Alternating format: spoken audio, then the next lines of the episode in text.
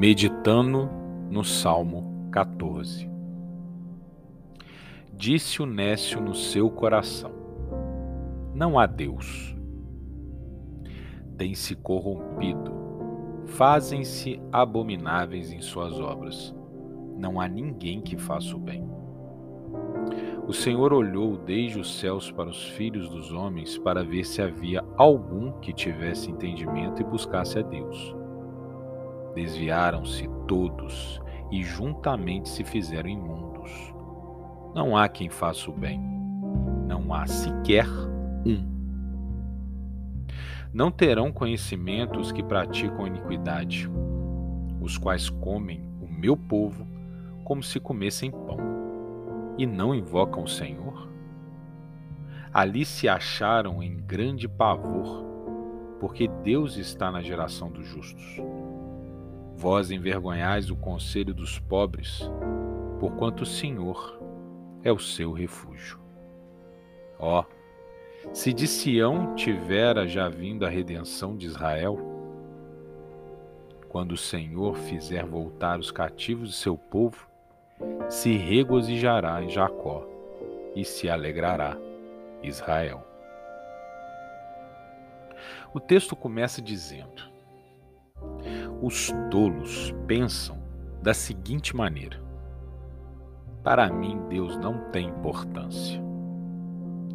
Eis a demonstração de que na terra se espalhou todo tipo de abominação, abominação e maldade. Do alto, o Senhor Deus olha para a humanidade a fim de ver se existe alguém, uma pessoa que seja, que tenha juízo.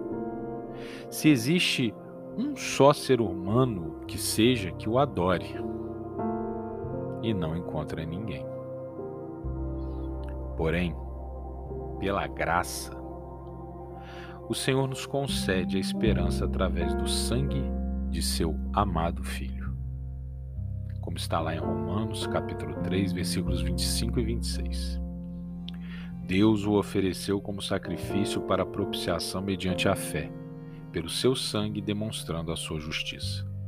Em sua tolerância havia deixado impunes os pecados anteriormente cometidos, mas no presente demonstrou a sua justiça, a fim de ser justo e justificador daquele que tem fé em Jesus. Assim, forma-se o seu povo santo, o povo daqueles que creem em Cristo. 1 Pedro, capítulo 2, versículo 9. Vocês, porém, são geração eleita, sacerdócio real, nação santa, povo exclusivo de Deus, para anunciar as grandezas daquele que os chamou das trevas para a sua maravilhosa luz.